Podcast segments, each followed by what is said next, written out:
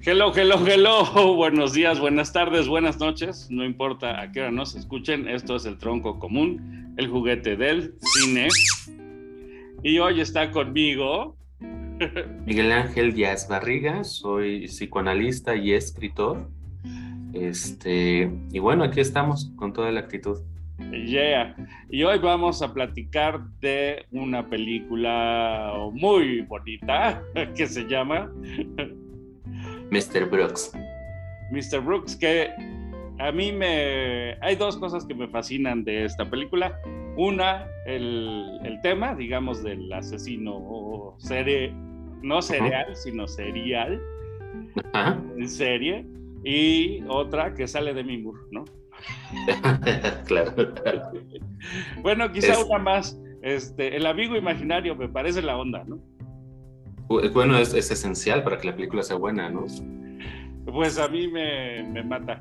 Este, ¿Cuántas veces has visto esta película? Cuéntanos, Híjole, yo diría que unas seis y en todas me pico. en, todas me he quedado eh, ahí metido viendo y, e interesado y analizando. yo creo que es una gran, gran película. ¿Fuiste a verla al cine o, la viste ya en alguna plataforma, alguna cosa de estas? Eh, no, fíjate que, que, me tocó verla eh, cuando todavía existía Blockbuster. Ajá. Eh, un día la vi, me, me, agradaban los, los, actores, Demi Moore, por supuesto. y, este, y, y, de ahí salió. Este, ahí la vi, la vi con, con mi hermana, me acuerdo, nos quedamos impresionados. Luego salió en Netflix. Puta, y ahí la has repetido, la has visto varias veces. Eh, cada que puedo. Y bueno, a mí sinceramente me da mucha curiosidad que tú hayas escogido esta película, no solo por la parte de escritor de la que hablaremos, sino por la parte de psicólogo, ¿no? A mí me parece que, eh, bueno, esto del amigo imaginario, yo no, yo no fui un niño de amigo imaginario, ni sé qué tan sano es tener uno o no tenerlo, ¿no? Y me da curiosidad tu opinión al respecto. ¿Qué, cómo, cómo, es eso? Mira, si, si compramos la idea de que es un amigo imaginario, ya no es muy sano que él tenga un amigo imaginario. Eh, cuando, cuando eres niño, eh, el amigo imaginario te ayuda a, a sortear algunos problemas emocionales cuando creces eh, y se queda el amigo imaginario, eh, es, bueno, es, es muy complicado porque ya estás hablando de que, este, bueno, de que estás enfermo, ¿no? Y, y me parece que en esta película yo lo interpretaría, porque está bien interesante que puedes interpretar estas cosas, yo lo interpretaría como una visión, como si él estuviera esquizofrénico, ¿no? Que, que él, que él mira una parte de él, la parte malvada, en, en, otro, en otro lugar, ¿no? Que sería Marshall, pero aparte tiene un gran nombre, ¿no? Marshall. Sí, porque Marshall, ¿qué es? Es como, como sheriff o como una especie de agente de la ley, ¿no? ¿O qué es un Marshall en Estados Unidos? Eh, sí, como, como como precisamente ese este es el personaje que le dice, mira, no te puedes quedar con las fotos, ya sabes que las tienes que quemar. ¿No? Es el que, el que le dice, haz, haz las cosas como tienen que ser. Lo está supervisando, ¿no? Lo está supervisando. Como que, sí, es su capataz de algún modo, ¿no? Le está diciendo, oye, hay que festejar esto, hay que festejarlo y ya sabes cómo toca, ¿no? Y luego, bueno, pero hazlo bien y ten cuidado con esto. Y eso cuidado con la ley eso está interesante. Y otra cosa que, que se me hace súper buena de la película es como esta complicidad que se empieza a armar con... Bueno, ni hemos dicho de qué trata. A ver, es un, es un señor, un empresario muy bien establecido, con una esposa muy guapa, que tiene una sola hija, que manda a la universidad. Él está en Portland, en Oregon, ¿no? Supongo que es este, frontera con, con Canadá y manda a la hija a, California, no sé si a la UCLA o alguna, alguna a Berkeley, yo qué sé, no sé, alguna universidad californiana, y él se dedica a hacer cajas, cajas tal cual, empaques, ¿no? Para, para productos, para lo que sea.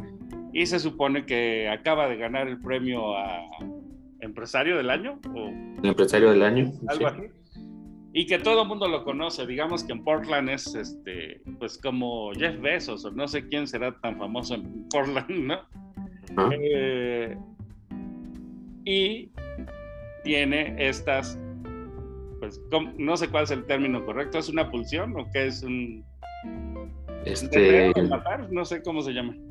Pues mira, es, es, es, es, un deseo que se vuelve adictivo, ¿no? Órale. Es un deseo. Y pues se supone que ya eh, ha matado a bastante gente, no nos dicen cuántos, no vemos casos previos, ¿no? Simplemente lo vemos que sale y, y su, su Marshall le dice, vas, ¿no? Y, es, es, es, interesantísimo porque normalmente te cuentan la historia del, del asesino, ¿no? Y que mató primero a este y luego a esta y luego así. Y aquí nada más te pasan el, un caso, pero con ese ya sabes que es un asesino serial. Sí, sí, sí. ¿No? Que, porque deja, que tiene patrones y deja la huellita y que los acomoda. Es, es un asesino serial.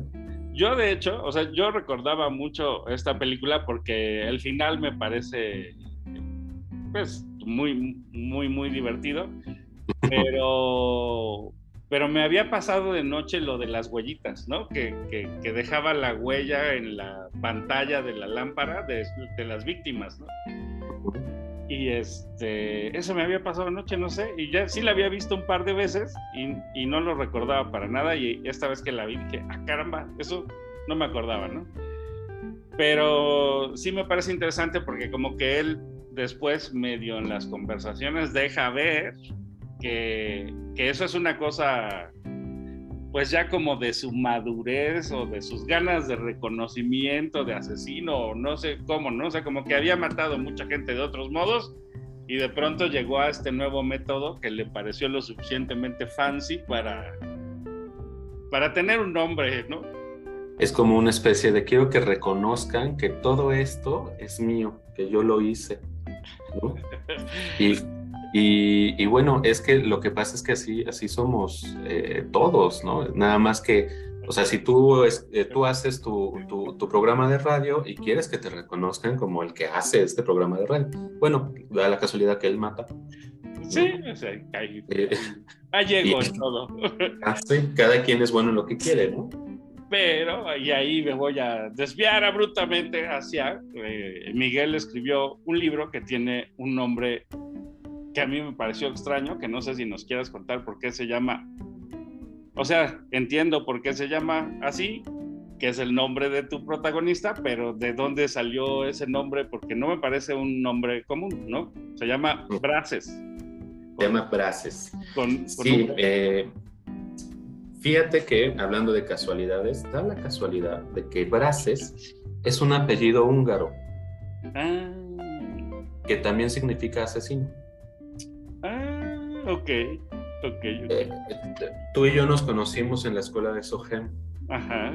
Eh, eh, tuvimos una clase, no me acuerdo si la tuvimos juntos o no, pero era una clase que, que nos decían, bueno, que este, creo que Charles Dickens ponía nombres simbólicos, ¿no? Este, me acuerdo que tenía el apellido Pocket, que era de bolsillo. Ajá. Y, y se me hizo curioso, entonces me puse a buscar estos, estos simbolismos para los nombres de mis personajes. Y a final de cuentas, terminé haciendo un libro que para mí es el primero. Y dije, este libro, si pega, a todo dar. Si no pega, quiero que sea muy mío. Y, por eso me di la libertad de no, no, buscarle un nombre comercial, no buscarle este, una figura muy comercial, eh, lo quise hacer muy mío. Y por eso eh, escogí este, este, este juego de palabras, que es un apellido real. O sea, hay alguien en Hungría que se llama eh, Héctor Asesino y, así se presenta. Y, este, y, aparte va muy ad con la historia, ¿no? que a mí me, me gustó tu personaje porque tiene ciertas particularidades que creo que debes de conocer el tema. O sea, por una parte está enfermo y tiene un montón de dolores, ¿no? Digamos, hay que hacer el comercial bien. es, una, es una novela, es una novela, yo diría incluso, pues, eh, un poco corta, ¿no? Que sí da chance de leerla, o sea, no es un, no es un mamotreto ahí que te sabe aventar tres días. Más yo diría, si, si agarras el hilo en una sentada, ¿no? Te lo, te lo acabas de volado. Y este y es de un pues un asesino de estos en serie, para no decir que sean cereal, y sufre dolores, dolores todo el tiempo, y dolores que yo ni siquiera me puedo imaginar, ¿no? O sea, así, la neta. O sea, como que oyes, no sé, en mi caso a mis padres, que le duele esto, que le duele, pero pues ya, como que siento que son, sí, son dolores de eh, de enfermedad o de edad avanzada, que en este caso son ambos, ¿no? O sea, tu personaje no es un joven, es una persona ya adulta y, que además está enfermo. Y otra cosa que me gustó mucho es que sea carpintero, ¿no? Como que se me hace muy, muy Jesucristo, superestrella, y entonces digo, está bien chido que sea carpintero y que además tenga este ego tan, tan pues no sé cómo decirlo, o sea, me parece muy lógico, ¿no? Así en su cabeza de decir, o sea, yo sé hacer muebles de madera y la gente compra basura, ¿no? Y eso me, me gustó, pero al mismo tiempo así se me hace que tú tienes experiencia, o sea, tienes experiencia en la carpintería y tienes experiencia en los dolores. Este, sí, mira, no tengo experiencia en siendo viejo todavía, tengo experiencia en la carpintería. Fíjate que el personaje, el personaje sale un poquito de un vecino que tuve. Era un señor que, bueno, en ese entonces él ha de haber estado en los 60 que este, los niños de la colonia de ese entonces nos juntábamos para ayudarle y aprender. Te estoy hablando de cuando yo tenía como 10 años o menos. Entonces, eh, de ahí aprendí algunas cositas de la carpintería. Y en cuanto a los dolores, bueno, tú, tú estuviste presente cuando me dio uno, que, que, que ay Dios, o sea, sí dije, eh, si, si, la gente vive con esto cotidianamente, pobres cuates, ¿no? Entonces, sí fue ahí una proyección de, de estos dolores, sí están feos, ¿eh? y sí tengo experiencia en esos dos casos que, bueno, un poco en la escuela de escritores igual te, te, dicen como, pues, investiga, ¿no? De lo que vas a escribir o conoce el tema de lo que tienes que escribir. No puedes llegar allí inventarte. Bueno, que sí tenías unos compañeros que inventaban cosas de la nada, ¿no? Pero, este, pues, se notaba. Y, es, y a mí me gustó eso, como que tu personaje está muy bien hecho, tiene su edad, tiene una historia, ¿no? Tiene un además de, digamos, en su parte criminal, el modus operandi, tiene un modus operandi de comportamiento social que lo haga pasar inadvertido, ¿no? Como esta cosa de, pues voy a misa, soy buen vecino, les llevo obsequios a los nuevos, ¿no? Es así medio... De esos, de esos que a mí me dan desconfianza, pero que... Por algo, por algo. Pero que aquí está como muy bien armado y eso me latió mucho de, tu, de tu novela, que por cierto no nos has dicho dónde la... Digo, tú tuviste la cortesía de, de prestármela, pero no sé dónde la pueden comprar y me gustaría que hicieras tu comercial. Ok, aquí va mi comercial. Es Puedes encontrarlo tanto en Amazon como en Mercado Libre, buscando Blases, Miguel Ángel Díaz Barriga. También está en las librerías de Parsifal. Eh, una de ellas, eh, la famosita, está en el, en el, eh, en el metro, en este corredor de, libros entre Zócalo y... Ay, se me fue el nombre de este. ¿De Juárez? Ah, este, en el corredor. Em, está en el centro y este, la, también la puedes encontrar ahorita en las librerías eh, se llaman eh, Libros Aragón, que están acá por, por el Parque Aragón. O sea, si tienes una edición física armada. ¿No la tienes ahí que nos las enseñas? Este, híjole, no. No me ocurrió. No pasa nada, no pasa nada. Pero bueno, igual así se llama Braces V R Braces. Como si dijeras frases, pero con V, ¿no? Sí es. Este, eh, quiero, no sé, me gusta mucho dar este dato. La portada es, es una pintura que yo hice pensando en el personaje. Eso, eso, eso no lo, no tuve el gusto de verlo. Ok, luego te la paso.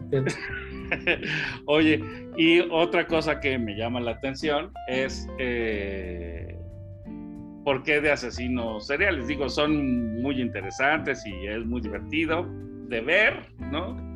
De leer. Incluso tu novela me pareció muy entretenida y, y al final, como te dije hace rato, pues ya no la pude soltar. Quería yo saber a dónde, a dónde llegábamos con este señor y, y su víctima.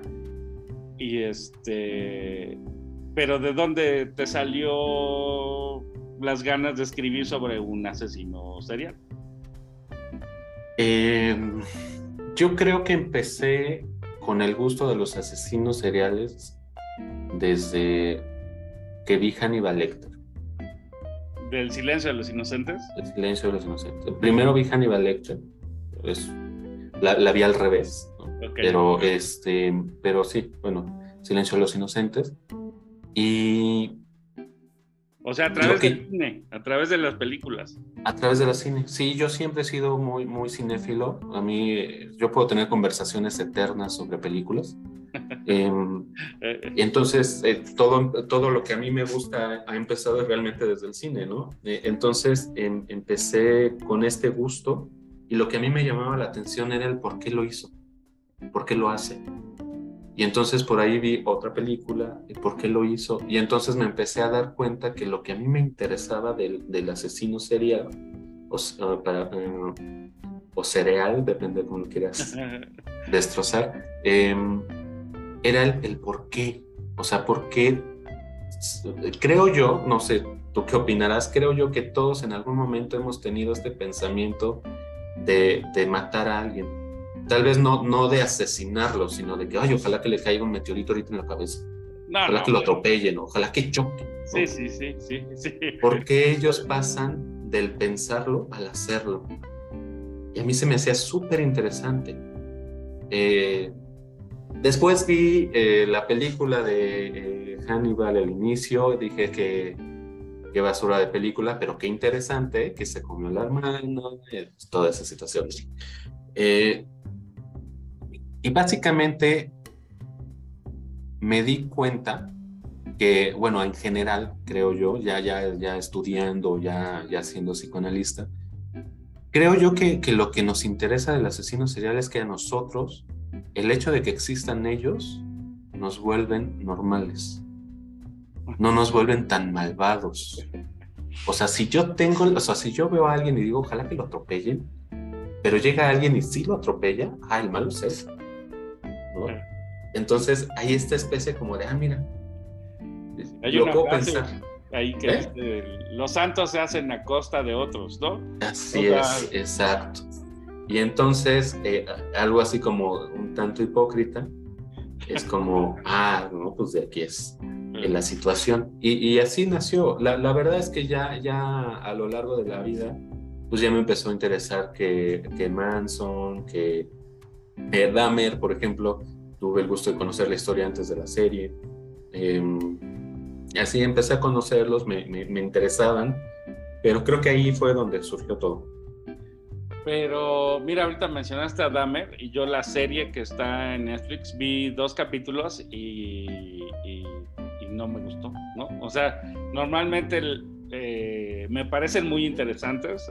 incluso hay otra serie, ahorita no me acuerdo cómo se llama, que habla de cómo se, se empezó esta historia de los perfiladores, ¿no? De, que van y entrevistan varios asesinos en, en la cárcel. No me acuerdo. Miss Hunter.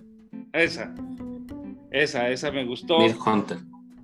Pero esta de Dahmer la vi y me resultó, me daba asco, la neta, así, que, y que normalmente no, no, no siento eso, pero en esta algo había que no, que no me gustó. A lo mejor el comportamiento del tipo hubiera sido interesante de analizar, pero no, simplemente no pude, ¿no? O sea, fue de esas cosas que no.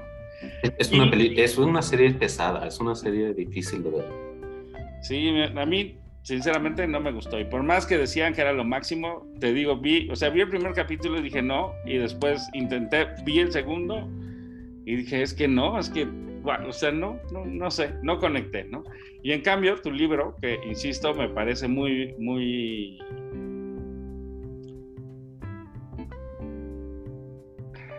Muy accesible, o sea, como, digamos, yo a lo mejor estoy diciendo tonterías, pero siento que tú no pretendes eh, presumir tu conocimiento de palabras, ¿no? Porque hay escritores así como que quieren meter puras palabras fancies y raras y eso, y eso a mí me molesta muchísimo, debo decirlo, ¿no? Porque siento que, que si bien una de vez en cuando resulta interesante y hasta útil porque aprendes algo nuevo, cuando te dedicas a hacer eso todo el tiempo, interrumpes la lectura porque pues es obvio que no, no, que no te vas a saber todas esas palabras. Yo hasta creo que las buscan, ¿no? O sea, sí. se me hace como voy a buscar palabras, ¿cómo digo esto de otro modo? Y le ponen uh sinónimo y hasta que las... No, sinónimo de creativo. Y ya lo encuentras, lo pones. Ajá, así, ya sabes, ¿no?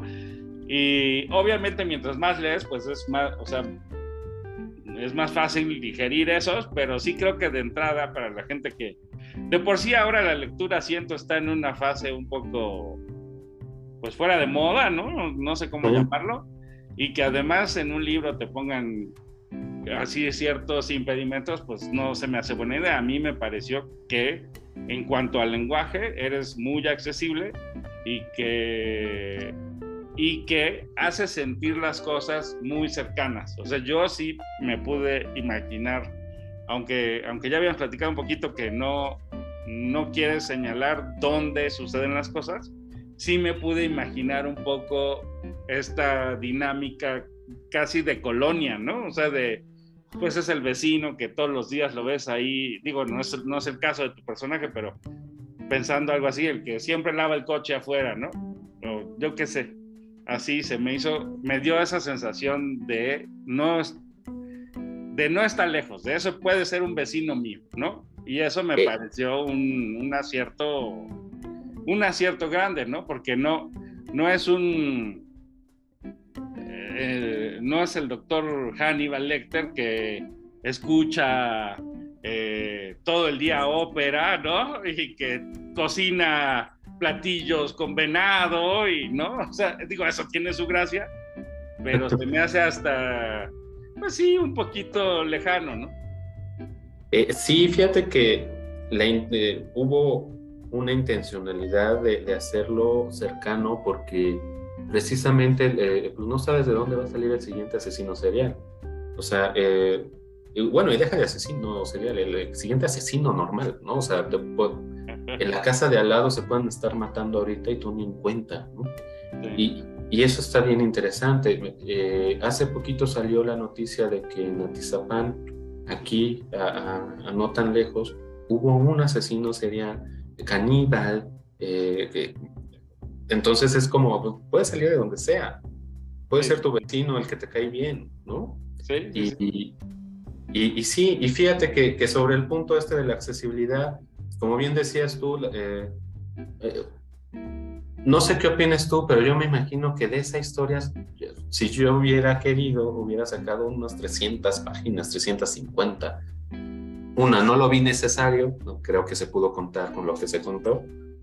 Y, aparte, estoy viendo esta nueva situación de que la lectura ya no es lo que era antes, de que la gente ya es como de un dame algo rápido y digerible bien porque si no, no lo voy a consumir, ¿no? Eh, entonces sí traté un poquito como de, ten, léelo, léelo rápido y disfrútalo. Y otra cosa que, que, creo que ahí te delata tu formación de psicólogo es esta estructura por emociones, ¿no? De capítulos por emoción. Eso me pareció súper interesante. La verdad es que eso nunca lo había visto en ningún libro de nadie, nunca jamás. Eh, Sí, y, creo yo que le agregaría ahí es desde el punto de vista del, asesino, del loco. O sea, por ahí hay una del, amor que, que, tan, tan, tan, bonito no está, ¿no? y la cuestión es que hay, gente que así lo ve, así lo vive.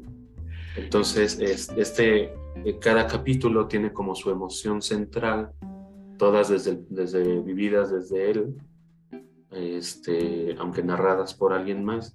Y, y eso hace que, creo yo, ¿no? A ver qué opinas tú, creo yo que nutre un poquito al personaje y al mismo tiempo, pues es una dinámica completamente distinta. Por lo menos, eh, ahí sí que, que, me diga alguien que te esté viendo, este, si, si, ya se ha, si ya ha pasado, porque yo sí lo sentí así como, ay, mira, mi gran logro es que lo dividí así. ah, o sea, tú, tú realmente, o sea, lo pensaste mucho en, en, para hacerlo así. Lo pensé, no, primero empecé este, escribiendo con, eh, empieza, no sé si te acuerdas, con el, con el enojo, ¿no? Empecé describiendo el enojo y, y, y por ahí alguien me dijo, Hoy estaría padre que empezaras cada uno con una emoción. Entonces intenté empezar cada uno con una emoción, se me hizo muy cansado, que cada, o sea, la, el primer párrafo hablar de la emoción, dije, no, mejor lo voy a cambiar, lo voy a mover, pero cada uno está centrado con la emoción. Ya después me puse a investigar porque, porque eso sí, investigo un poquito de quién ha hecho lo que ya se ha hecho y, este, y, no encontré a alguien que hablara así específicamente de, sus, de las emociones de sus personajes como, como lo manejé yo. No, no quiero decir que no exista, solo que yo no lo encontré. ¿no? Y mi experiencia, sí, entonces... Yo, no recuerdo ninguno así, la verdad, tampoco. Entonces sí, sí, ese es un punto que ojalá y a la gente le interese este, porque pues sí, sí, sí tiene su, su trabajito. Y, yo creo que ese capítulo del amor que mencionaste, digo, no, ahora, sí que no sé cada quien qué piense del amor, pero a mí me pareció muy mexicano, o sea, como que creo que el entorno, cómo nos explican o cómo nos dicen que es el amor o lo que debería de ser, me parece que es bien enfermizo, ¿no? Y entonces eh, hasta me pareció medio ensayo cultural, ¿no? Ahí como decir, para este compa esto es el amor, pues abusado, porque ¿qué, tan parecido es para ti, ¿no? O sea, o qué tan parecido lo has conseguido antes y qué tanto ha cambiado tu idea del amor conforme vas creciendo, ¿no? O sea, sí se me, sí se me hace un poco introspectivo ahí como de ponerle, te hace pensar, digamos, cuando menos. Pues sí, sí, sí te hace pensar, yo ya me diría en servido. Te voy a ser sincero, yo, yo en algún punto, eh, sobre todo en la adolescencia, viví así el amor. Sí, sí, sí, yo creo que yo estoy seguro, yo también. Y, ya uno crece y ya se da cuenta que no, que es otra cosa, que, que, va para otro lado. Pero, eh, pero sí, o sea, definitivamente en la forma en que se enoja, como en la forma en que describo el enojo, es porque yo he vivido el enojo así o, la tristeza o el, este, el sufrimiento, eh, todo lo que menciono ahí, ¿no? Es, y, y, en parte, con lo que escucho, ahora sí que ya en mi trabajo de, analista, pues eh, eh, de ahí también agarro ciertas cosas, ¿no? ¿Crees que, ¿Crees que es solo de, bueno, no sé si mexicanos o solo chilangos o qué, pero que, sea, que tengamos esta idea del amor tan posesiva?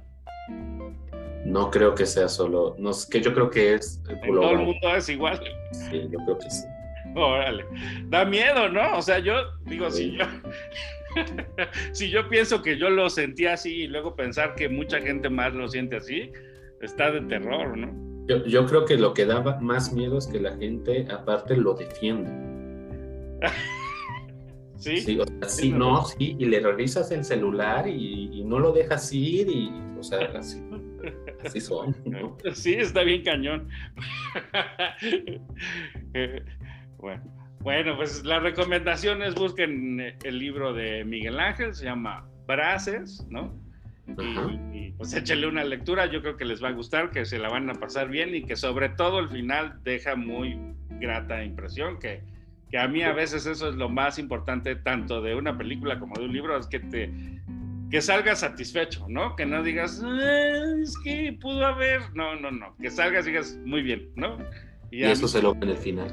A mí eso, a, mí me parece que tu libro lo, lo, hace muy bien Y volviendo un poco a la película, eh, pues también tiene un final muy bueno, pero pero me sigue interesando ahí la, bueno, el personaje central ya habíamos dicho es un comerciante o un fabricante de cajas que es digamos capturado por las fotografías de un fulanito mirón, ¿no? Es un mirón propiamente, es un voyeur que está viendo ahí a alguien tener sexo y aprovecha para tomar sus fotos. Y creo que en, en la mayoría de los asesinos hay de algún modo esta idea de el castigo a la conducta sexual, ¿no? ¿De dónde crees que sale eso? Eso me parece incluso muy malo, ¿no? O sea, no malo de maldad, sino malo de ¿por qué? ¿Por qué castigar algo que es natural al ser humano? Bueno, eso es porque socialmente nos han dicho que el sexo es malo. Eh, a final de cuentas, lo que, un asesino hace es eh, intensificar lo que piensa y lo que siente. Y entonces, si todo el tiempo le estuvieron diciendo por todos los medios posibles que el sexo es malo, pues la culpa y, el castigo que va a recibir por los actos sexuales va a ser intensificado, así como también el deseo sexual que tiene. Por eso este montón de, de, asesinos que tienen un deseo sexual y, castigan, a, por, por, ejemplo, a las, a las mujeres que matan, las castigan con su sexo porque es una especie como, generalmente, siempre hay casos, casos, casos, ¿no? Pero generalmente es un, tú, tú me estás provocando mi deseo sexual y entonces tú tienes que ser castigada porque esto es malo. Pero que no bastaría tener sexo una primera vez para darse cuenta de que no es malo y de que, de que pues está padre. O sea, se ve así bien raro, ¿no? Con, una masturbación basta.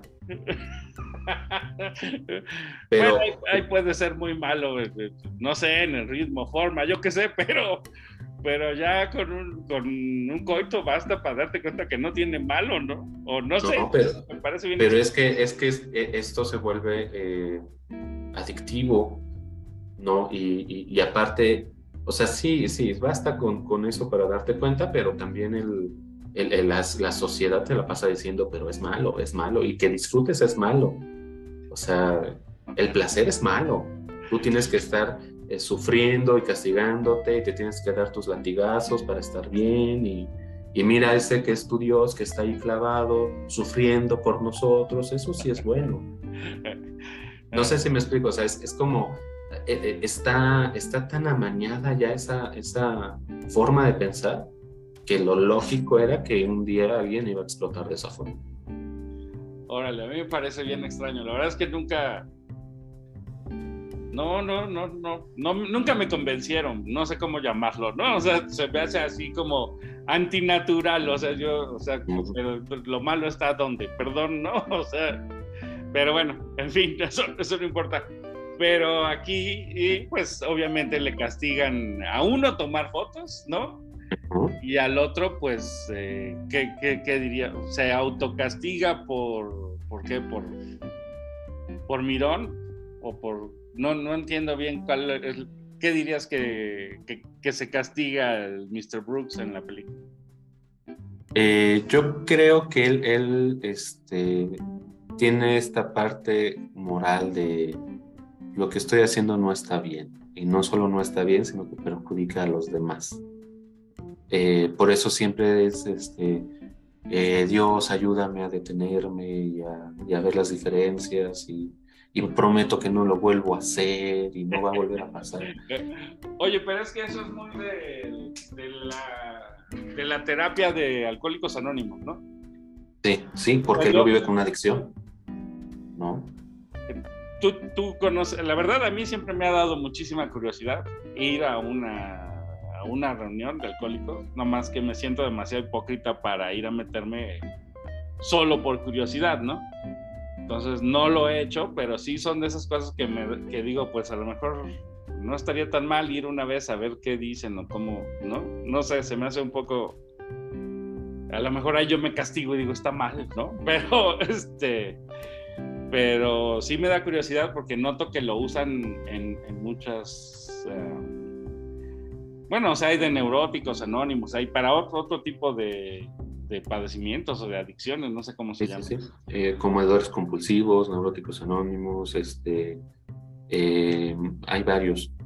Eh, y todos, creo que todos van sobre la misma línea, que es la idea es perdonarte. Eh, y, manejan, sobre todo Alcohólicos Anónimos, maneja esta idea de Dios que te perdona a pesar de todo lo que has hecho. Y, si Él te puede perdonar, porque tú no? Eh, es, es, como, como e, e, esa línea de pensamiento, ¿no? y a algunos les funciona, a algunos no. Pero en este caso, eh, el personaje va a, Alcohólicos Anónimos. Él dice, yo soy adicto, no dice más. ¿Y por qué? Porque siente culpa. O sea, ese está, ese, él es el ejemplo de, es que yo sé que socialmente no está bien lo que hago. Y, y, está este Marshall que dice, no, sí está bien. Vamos a disfrutarlo. Que luego tiene ahí un puntito que, me parece de contraste interesante, que cuando la hija le dice que está embarazada, casi que le dice, te prohíbo abortar, y le dice, ¿qué? No, no, bueno, no, no quise decir eso, ¿no? O sea, pero me pareció, o bueno, me parece ese punto muy bien puesto ahí por, por el escritor, como decir, qué tan hipócritas podemos ser todos, ¿no? O sea, como Sí, tú puedes matar a quien se te dé la gana, pero, tú no vayas a matar a mi nieto. exacto, ¿no? Esa cosa está... Se me bien, se me hace como un detalle así. Y fíjate que, que, si te fijas, eh, la molestia con la hija es, eh, bueno, no sé si esto ya se considera spoiler o no, ¿quieres poner una alerta? Ella, ella comete un asesinato en su universidad. Eh, y la, molestia con ella es porque fue descuidada, no porque lo haya hecho. Sí. No, es, que fuiste descuidada, no cuidaste. No. Y la comezón que le empieza a dar de decirme la va a aplicar a mí, ¿no? Que, también. Entonces es, es, una especie como de, mira, es que eh, el problema no es matar, el problema es que te cachen. Sí. De hecho, y, cuando empieza con que no, es que ya no lo quiero hacer porque mi nieto y mi hija y eso, él se quiere ir porque un día lo van a encontrar. Toda la historia de la policía, de la detective, va en ese sentido. Un día me van a encontrar y las voy a hacer sufrir. Pero, ¿y si no me encuentran? Todo está bien. Entonces el problema ya no es matar. El problema es que los demás me cachen ¿no? Pero así, así es todo, ¿no? Yo diría la política, dicen, bueno, pues el problema no es que robe, o que robe poquito, o que robe mucho, el problema es que me agarren robando. Y digo, creo que ahora ya hasta se les olvidó eso, ya no les da vergüenza, pero eh, sí, pero, pero este compadre, bueno, es que casi no hemos hablado de eso. Tiene ahí un, digamos, el fotógrafo que lo cacha matando gente quiere algo de él y lo que quiere no es dinero, sino como que le enseñe, ¿no? O sea, como que dice, ah, está bien chido porque si no te han cachado y yo sé que existes y que has matado a varios y, ¿no? O sea, como que da, da por hecho que este aprendiz conoce la historia de su maestro, ¿no? Y dice, pues enséñame. Y, y tiene una relación ahí muy, muy simpática porque el personaje está hecho de tal modo que caiga mal, ¿no? O sea, es, es, un idiota, no, no, sabría cómo decirlo de otro modo. Y tiene una escena que yo amo, que le dice el otro, ¿ya te diste cuenta que el señor Smith está haciendo pucheros, no? Sí. y se quiere demostrarte que está molesto. Me mata de risa, o sea, se me hace puesta ahí en un momento totalmente raro, ¿no? pero muy bien puesta, o sea, muy lógica, o sea, de algún modo, pues sí, está enojado. Es este personaje que, que, siente la emoción de, debí hacerlo, yo quiero vivirlo, pero no sabe lo que se está metiendo. ¿No? Eh, incluso hay, una escena en donde, en donde ya está pasando por eso y, no puede, no puede con ello. Y no se pone a llorar, creo. No, no, se, eh, hace, se hace encima. Se hace encima, claro, y déjala de... Eh, y, y, vamos, es, es como un... no es lo mismo verlo, no es lo mismo ser el espectador, no es lo mismo ir a ver una película de Hannibal Lecter que sí hacerlo. Eh, eh, y esta, esta, este personaje está hecho para demostrar que aquellos que, idolatran al asesino, aquellos que, lo veneran, que dicen, ah, yo quiero ser así, son unos pendejos.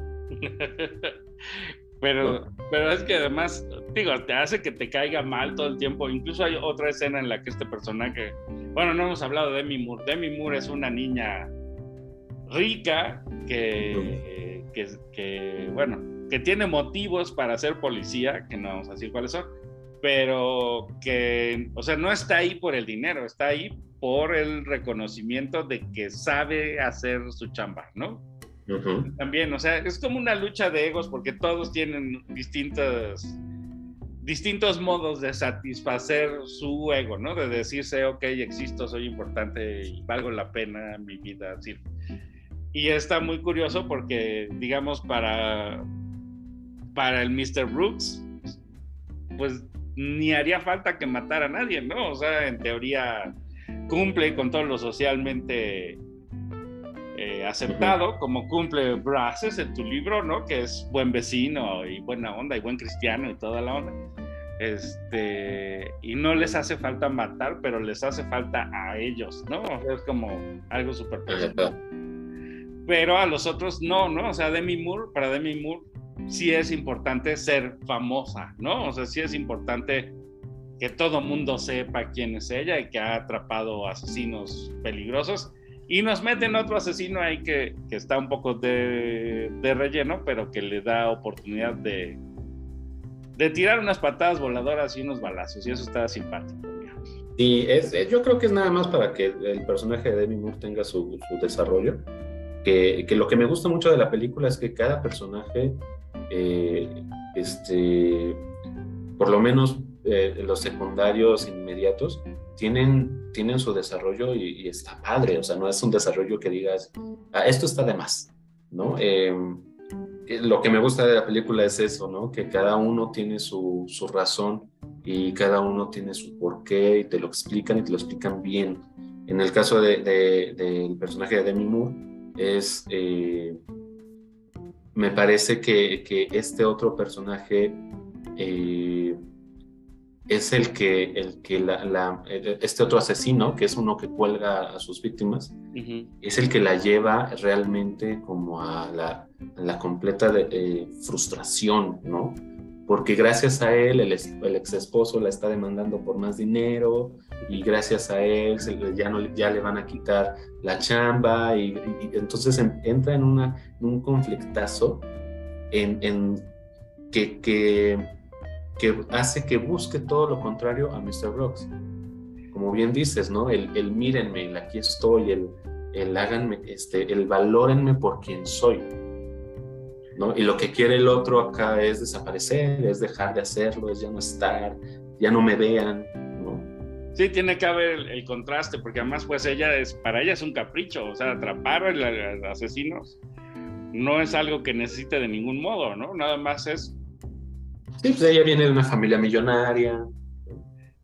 Sí, no, no es para sobrevivir. Y, y eh, Marshall le dice, eso la hace más peligrosa, ¿no? Es como, justo porque no está distraída, porque no tiene, porque no hace esto por cumplir con un trabajo, lo hace por dinero. Ajá, es más peligrosa. Y eso, eso creo que es real. O sea, eso me pareció como súper acertado de decir, como parte del guion, ¿no? Decir, esto hace que esta persona tenga una determinación inque, ¿cómo se dice? Inquebrantable. O algo así, ¿no? O sea, yo, bueno, no sé, me gustó. Lo vi y dije, ah, eso, eso está lo que también hace bien peligroso en, el, en este caso al, a, a, Mr. Brooks. Él no necesita matar, no tiene por qué hacerlo, e, eso es entonces porque lo hace. Y, eso lo vuelve más peligroso, porque él podría irse de vacaciones eternas, porque tiene una millonada de, este, en la empresa, porque ya tiene su familia, ya tiene su hija, ya va a tener su nieto, ya él podría estar, pero porque lo hace. Incluso dice, ¿no? Ya nos ofrecieron este, dinero por la empresa y, y estoy pensando, o sea, si me hubieran ofrecido un poquito más, la vendo, ¿no? Que eso también está bien padre, porque es como, pues ya ni la empresa me detiene, ¿no? Ya, ya realmente eh, su conflicto es muy personal de que no sepan quién es él, ¿no? O su parte el, El personaje de, del fotógrafo, que es este, quiero ser aprendiz de, de, de asesino, y tiene eso, tiene la necesidad. O sea, él sí tiene una necesidad, como que eh, te lo presentan de tal forma que te haces, no sé cómo ves tú, te imaginas que tiene una vida horrible, tiene una vida de flojera, una vida que no quieres vivir tú, que... Eh, y entonces él sí necesita esa emoción, él sí necesita sentirse así. Y eso es lo que lo hace eh, tan fácil de manipular. Incluso creo que eso está muy bien hecho en la película, como lo... su pelo, ¿no? O sea, como que yo veía su pelo y todo el tiempo me daba ansias, ¿no? Como que digo, chavo, algo, córtatelo, peínate o pégatelo o, algo, porque te ves... Eh, bueno, no sé si a ti tengas ese tipo de locuras, a mí hay gente que la veo y siempre me parece que está muy grosa entonces, así se me hace este tipo, ¿no? Siempre está mugroso. Aunque esté recién bañado, yo lo veo y lo veo mugroso, ¿no? Digo, ah, que... Pues está, está hecho para que sí te caiga mal en todos los sentidos, ¿no? Para que visualmente te caiga mal, que el comportamiento te caiga mal. las frases hacen A mí las frases son las que...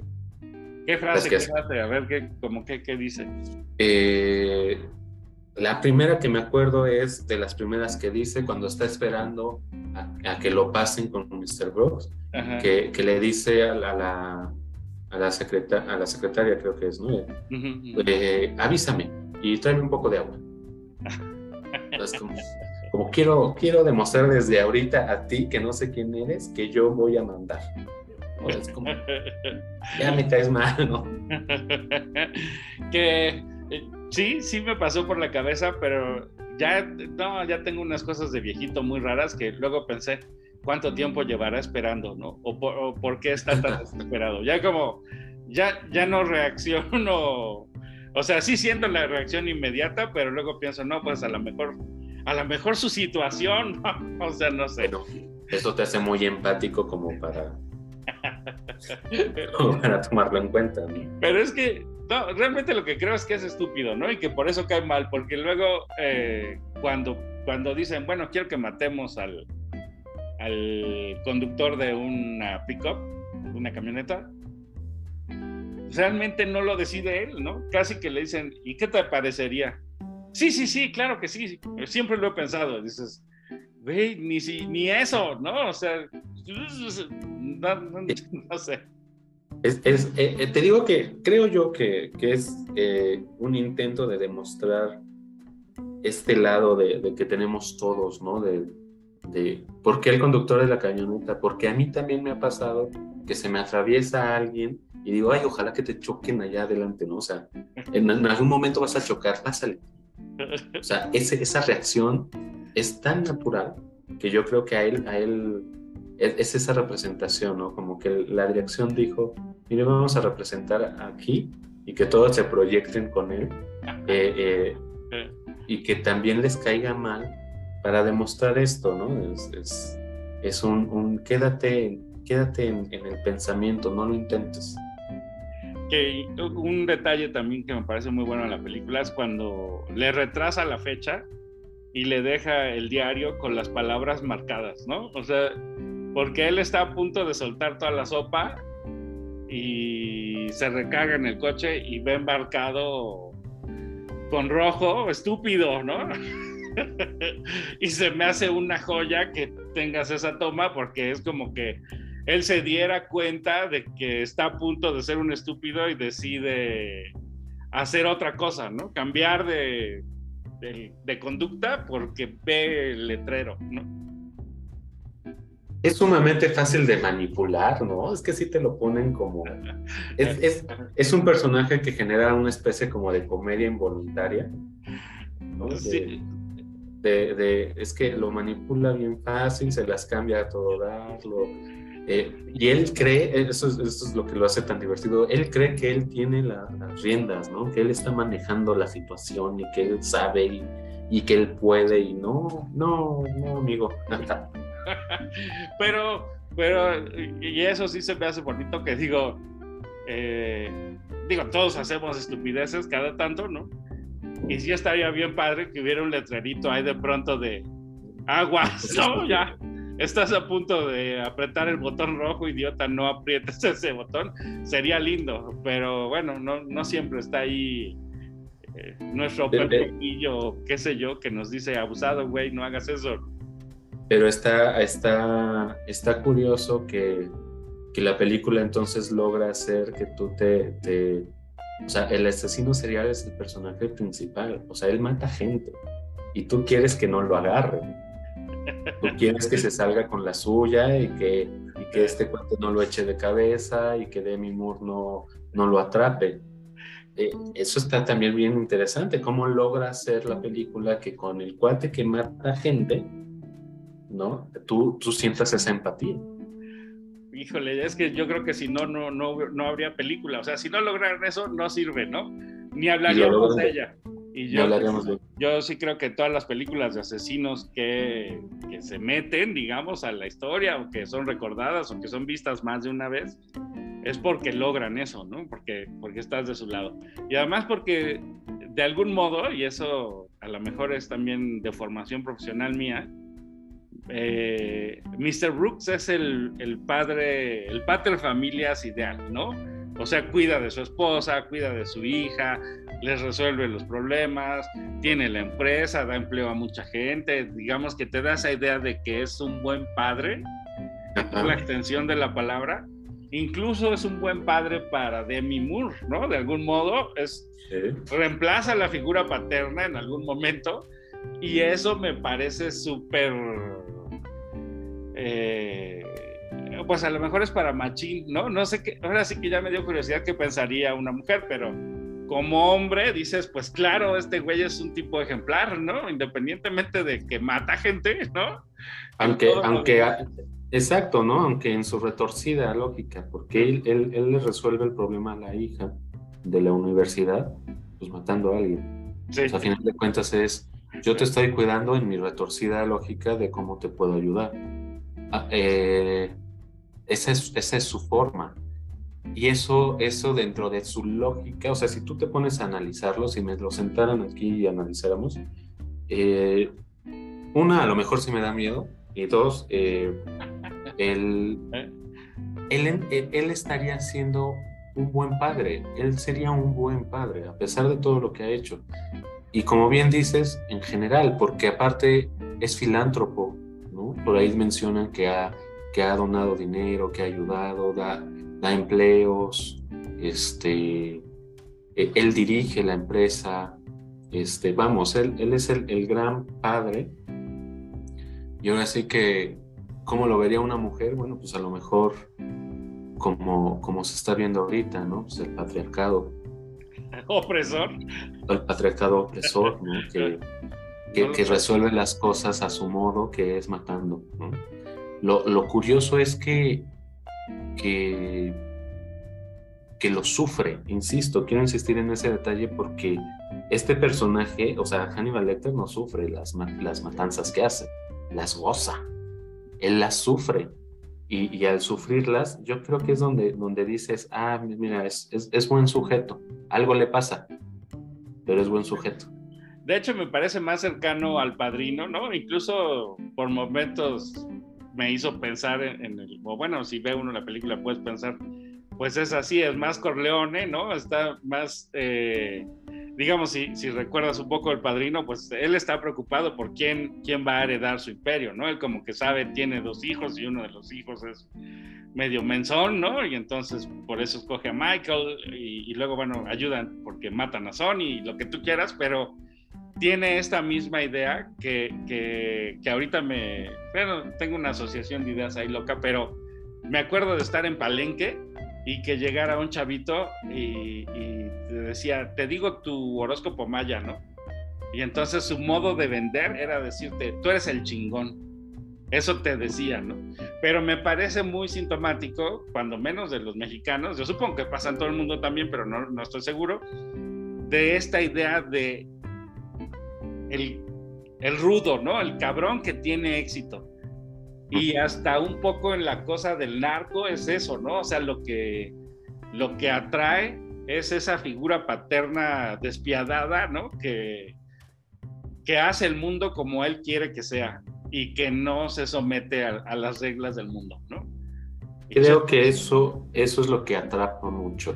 Precisamente ese, yo, lo, yo logro lo que logro porque soy cabrón, porque, porque yo hago que pase, porque, y, y esa, esa actitud de, eh, como bien dices, como de el padrino, que, que, bueno, que en realidad el padrino era muy buena gente, ¿no? Era, este, te hacía favor. Te mandaba una cabeza de caballo, ¿no? Pero bueno. Pero era muy buena gente él, ¿no? Es, ¿no? Te, te, compartía de su familia, de sus cosas, era, sí, sí pero él hacía que pasaran las cosas y, eso, eso, eso atrapa porque muchas veces eh, nosotros queremos que pasen las cosas y no lo hacemos.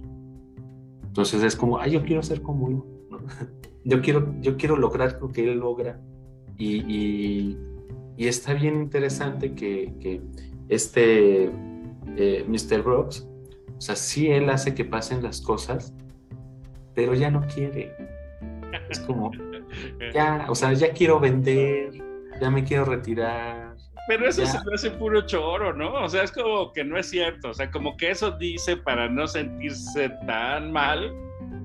Eso dice para no sentirse tan mal. Porque Marshall es la persona que le está diciendo, no, sí, vamos a disfrutar. Vamos a festejarlo. Te lo mereces. Incluso ahorita de, de una frase en la Biblia que decía, no eres ni frío ni caliente y porque eres tibio estoy a punto de vomitarte de mi boca, ¿no? Y entonces se me hace un poco esto, así como que él juega, a, a, juega al tibio, ¿no? Para, para no sentirse tan mal consigo mismo, pero sabe no, que no es cierto, ¿no? Sabe que es una, una careta, un, no sé. Y se, y se demuestra en cuanto sabe que lo están buscando porque él empieza a planear, en cuanto sabe que lo está, empieza a planear cómo hacer que lo dejen de buscar. Es que además es un ganar-ganar, ¿no? Cuando ves el resultado, no quiero decir más, ¿no? Pero es un ganar-ganar. Todos ganan, salvo, salvo los que tienen que pagar el pato, ¿no? O sea... Eh... Y, y, eso es lo que, lo que decías, o sea, sí termina la película y dices, wow, qué gran final. Sobre todo porque te mete el susto por ahí. Ya no vamos a decir qué pasa, pero. pero Tiene dos finales. Sí, sí, sí, pero juega con eso muy sabroso. Sí, sí, sí. Pero insisto, o sea, hasta el final, Mr. Brooks es, es el chingón, ¿no? Es el que. Eh, es el chingón. Planea cosas que no van a pasar para que no pasen y planea otras para que. para zafarse, ¿no? Y fíjate que eso, eso es algo que nos han vendido, eh, en, el, en, el, libro yo lo manejo también así, que el asesino es, es, es muy a, analítico, que piensa mucho las cosas. Y, este, y es una idea que, que, bueno, a mí me gusta, ¿no? Por eso también la tomé, pero que en realidad no es tanto, ¿eh? O sea, el, muchas veces lo hacen de ta forma tan impulsiva que lo único que pasa es que tienen suerte de que no los agarren. Sí, sí creo. Incluso él demuestra que es humano, o tiene un detalle ahí también que me parece muy bien puesto por parte del guionista, el director, yo no sé quién fue, cuando se roba un teléfono y le marca a Demi Moore, ¿no? O sea, ahí nos está diciendo, güey, él es, o sea, sí es un chingón, pero es humano, tiene curiosidades pendejas como todos, ¿no? O sea, ¿no? Sí. que es como una especie de, no sé si te pasó, pero yo la primera vez que lo vi fue, pero ¿por qué? O sea, si ya había acabado todo, ¿por qué lo haces? Y es eso, es, curiosidad. Tenía curiosidad. Y algo tan sencillo como la curiosidad hace que, cometas cosas que a lo mejor después te, te, te, arrepientes, ¿no? Pero, no sé, insisto, cuando tú dices es que te, te, pones de su lado, pues sí, porque es humano, ¿no? Es un, o sea, no solo es un ejemplo a seguir en todo, sino además, pues es como tú, también tiene cosas tontas, ¿no? O sea, es así. O cuando la hija, ¿no? Dice, pues sí, lo mejor sería que la atraparan, que la castigaran, que pasara todo esto, pero no puedo porque pues es que es mi hija, ¿no? O sea, no sé, allí hay algo, digo, yo no tengo hijos, no entiendo mucho bien qué se rompe en la cabeza que dices, lo protegeré a toda costa, pero, pero noto que es recurrente, ¿no? Que, que el mejor de los padres dice, no. Que proteger al hijo. Pablo no lo dejo caer, ¿no? Eh, eh, es, es, recurrente sobre todo porque, porque da culpa. O sea, de cuenta, si lo dejo caer, a mí me va a dar culpa y no quiero sentir la culpa. También es una acción algo hipócrita, ¿no? Es como, no voy a dejar caer a mis hijos porque me va a dar culpa a mí. O sea, no lo hago por ellos, lo hago por mí, ¿no? Quiero ser el buen padre no quiero que... ¿no? Así que le dicen, pero ¿por qué hiciste todo? Dice, güey, reconoce, deja de decir que lo haces por tu familia, no seas hocicón, ¿no? claro, es, es eh, siempre te van a decir, es que quiero ser un buen padre para ellos, no es cierto, quiero ser un buen padre para presumirlo. claro. O sea, si quieres ser buen padre, deja de, presionarlos, deja de obligarlos a cosas. O sea, eh, pero ahora sí que está en la cárcel porque acaba de matar a alguien, ahora sí quiero ser buen padre. Oye, ya, ya no quiero hablar de la película porque ahorita ya me gustó más esto. De verdad estamos todos tan malitos, o sea, sí, sí tenemos cables sueltos, ¿o qué pasa? Eh? Yo te oigo y me da mucha risa porque, porque pienso que son cosas que, que yo veo y que digo, pues eso está súper mal, no, sabría cómo explicarlo, pero creo que todo mundo juega a eso, ¿no? ¿Por qué jugamos tanto a la mentira? O sea, ¿no es una adicción loca que tenemos por mentir? Es una adicción loca que tenemos por mentir porque hay, un, hay una necesidad extraña de quedar bien. O sea, por ejemplo, eh, eh, no, no, no aceptamos un me caes mal o un no te quiero ver o un no me gustó tu trabajo. Queremos un eh, todo está bien, todo, todo, todo funciona, todo, todo está ok y por lo tanto considero que tú también quieres eso. Y como yo quiero que tú me digas, oye, tu libro está maravilloso, pues yo te digo, oye, tu programa está maravilloso. Y, y, y a lo mejor ninguno de los dos lo pensamos, pero aquí estamos diciendo, ah, todo da. No. tu programa es, es, es genial. Quisiera ver muchas veces tu programa. Pero, pero, pero la, la, gente es como un. Vamos a, vamos a tratarnos eh, bien porque no soportamos eh, no ser buenos. Y para que no me digan que no soy bueno, yo no voy a decir que eres malo. ¿Y cómo nos inculcan esa babosada? O sea, yo, yo sinceramente, y, me hace, un, hace unos días alguien me decía, bueno, es que es un poco de inteligencia emocional. Y yo decía, no, perdóname, yo soy pendejo emocional, entonces, porque no puedo, ¿no? Porque me, porque llega un momento en que digo, no, ya, estás mintiendo y no lo soporto más, ¿no? O sea, ya me da roña natural y termino, digo, he destruido todo tipo de cosas buenas en mi vida porque soy pendejo emocional, ¿no? Lo, digo abiertamente. Hay momentos que digo, no, aquí ya va la verdad porque no puedo que siga esta tontería, ¿no? Y lo, lo que... En eso, ¿cómo nos meten ese miedo a aceptar que eh, fracasamos, tonteamos, o sea, no sé, es normal, ¿no? Creo yo que tiene que ver con las expectativas, o sea, de cuenta... Eh, si yo tengo unas grandes expectativas, sobre todo esto es familiar, ¿no? Se transmite de familia en familia.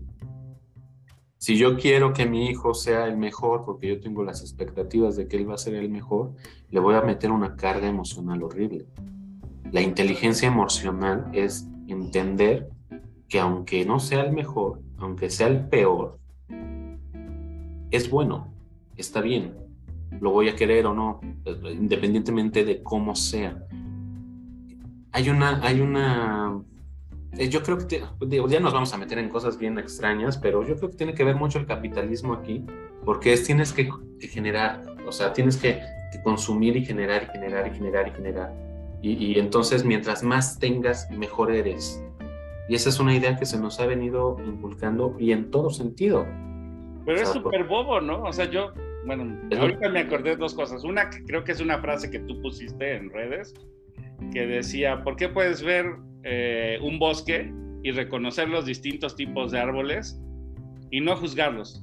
Pero ves a tu vecino y lo juzgas, ¿no? O sea, pues sí, es, es, como otro individuo ahí y no tendrías por qué estar haciendo juicios de valor, pero los haces. No sé si tú lo pusiste o por ahí redes. Sí, yo creo que sí lo puse.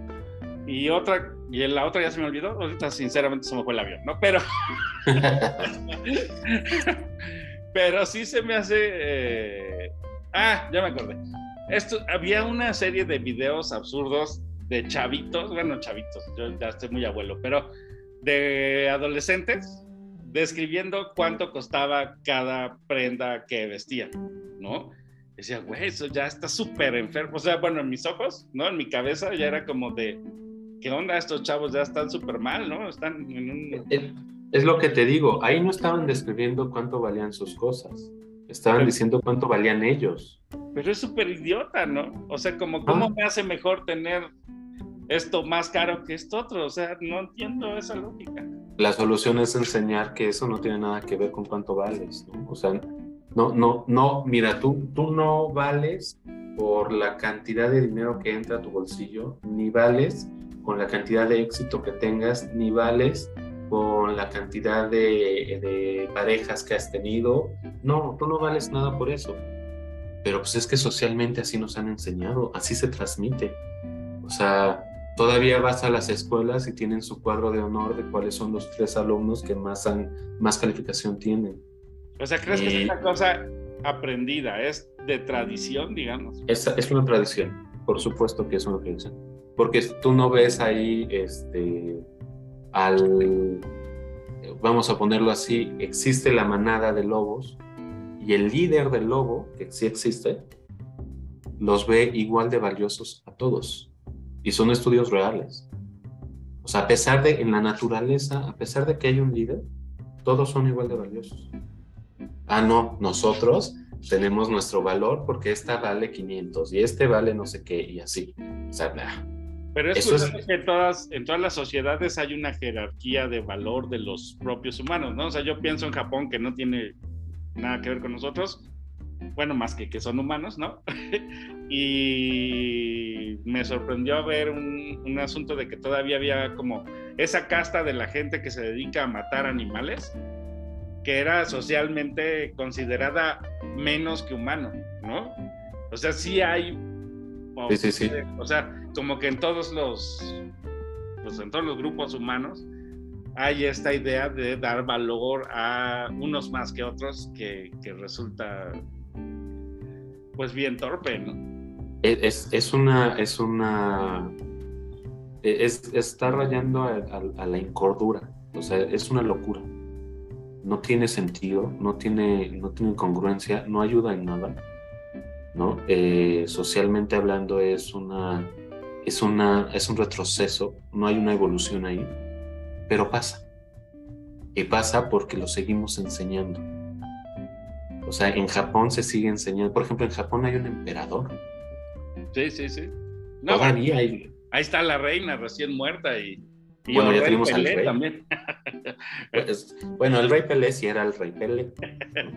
Pero eh, eh, está esa cuestión, ¿no? Como, por ejemplo, al mejor le ponemos el rey. Sí. El rey de la selva. el rey del león es el rey de la selva. Siempre va a haber alguien o algo al que nosotros lo queremos poner como por acá arriba y vamos a querer ir hacia allá cuando tu valor como persona ya existe. Y eso, eso hace, eso es aprendido. Porque un niño ahorita de 10 años no sabía quién era Pelé. Pero ya le dijeron, mira, Pelé es el rey. Y nadie lo va a mover de ahí. Y ahora que se murió, menos. Y entonces ya el niño que nunca supo quién era Pelé, quiere ser Pelé. No sé si me explico, o sea, es, es aprendido. Pero ahí hasta, bueno, no sé, yo, yo siento cierto grado de desesperanza en la humanidad, ¿no? No, nos, no tengo mucha fe en nosotros, sobre todo por eso, porque como que esta idea de cualquier cosa, cualquier cosa es un pretexto para sentirme diferente y mejor, ¿no? Y entonces eh, me da un poco de risa y, y, ahí sí reconozco como mi incongruencia que dice la gente, no, es que, que los niños no haya bullying. O sea, el bullying es imposible, o sea, va a ser porque está gordo, porque está flaco, porque está alto, porque está chaparro, porque porque el color de piel, por, por todo, ¿no? O sea, el, bueno, no sé cómo era tu primaria, pero la mía era, cualquier cosa era motivo de burla y, y, y broma y joder, ¿no? Incluso entre el grupito de bulleados había alguien que bulleaban ellos mismos, ¿no? Sí. O sea, siempre, siempre, siempre va a haber esta dinámica de, eh, o sea, a final de cuentas somos, somos, somos animales. O sea, por más que nos queramos poner en otra dimensión, a final de cuentas hay una, hay una parte de nosotros que sigue siendo animal. Y, y si tú te pones a ver a los animales, voy a volver a hablar a los lobos, pues los lobos tienen sus, su, su, su grupito. Y, y, dentro de su grupito, eh, eh, más bien eh, cualquiera que esté fuera de su grupito, ese grupito va a atacar a ese que está fuera. Y tienen su zona, y si alguien se mete a esa zona, la van a atacar. Pues así nos pasa a nosotros. O sea, a final de cuentas es, nosotros tenemos nuestro grupito y nosotros creemos que el mejor es, Cristiano Ronaldo, pero tú crees que, eres, que es Messi y entonces voy a atacar. ¿No? Y es tan absurdo porque ni Cristiano ni, ni, ni, Messi saben quiénes somos nosotros, pero ahí estamos atacándonos porque yo creo algo y tú crees otra cosa. ¿Será la sangre o qué, qué será la comida? No sé, me parece bien, bien extraño. Yo creo que yo creo que es familiar, yo creo que se enseña, se enseña constantemente. Pues ha sido de verdad un placer. Si tú tienes algo más que decir, te lo agradecería que lo dijeras.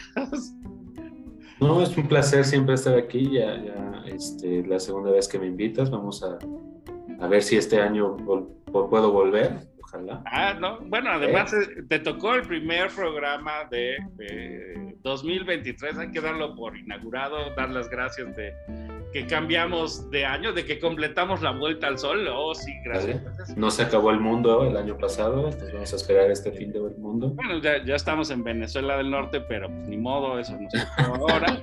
Este, no, sí quiero agradecer, digo, independientemente de a ti por venir y por platicar y por tener esta charla sabrosa, quiero agradecer a Aldo que todo el año pasado nos estuvo apoyando con, con memes y al Cisen que nos escucha regularmente, así yo es nuestro fan número uno, entonces tenemos dos escuchas, uno es Aldo que nos ayuda y otro es el Cisen.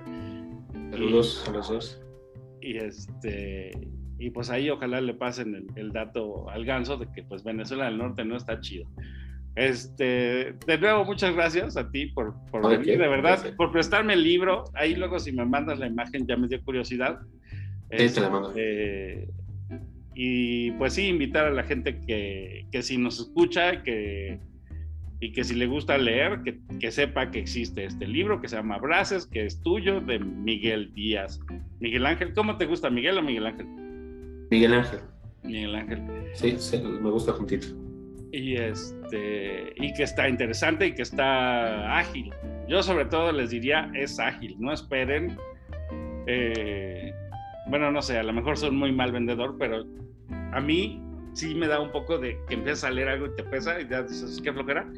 Y eso no va a pasar. Entonces yo digo, lean este libro porque es como el logro del año, el reto del año, yo diría, cuando menos uno por mes y que sea, que inicien con esto.